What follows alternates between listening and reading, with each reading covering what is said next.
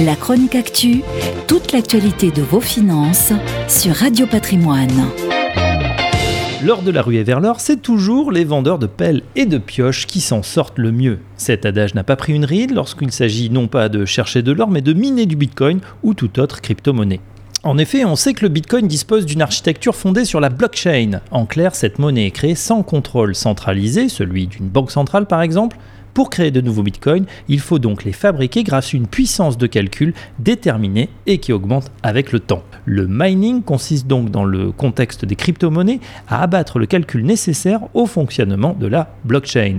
Les mineurs sont donc rémunérés en bitcoin ou ethereum en fonction du nombre d'opérations réalisées.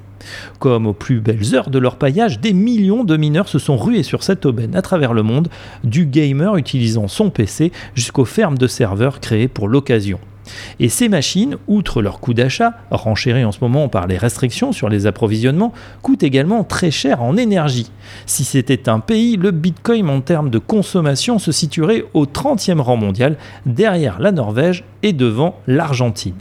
Un travail qui ne devrait pas prendre fin avec euh, l'envolée des prix des crypto-monnaies. L'opération était déjà rentable avec un Bitcoin à 7000 dollars. Il en vaut aujourd'hui 7 fois plus.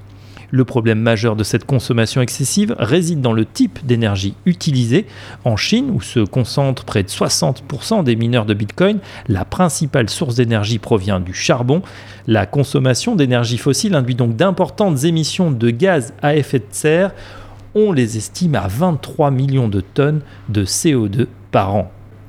À l'heure où on entend partout que l'énergie est notre avenir et qu'il faut l'économiser, on peut s'interroger sur l'utilité d'une si grande consommation pour la production de monnaies purement virtuelles et qui n'ont pas encore trouvé d'application pratique, hormis la pure spéculation.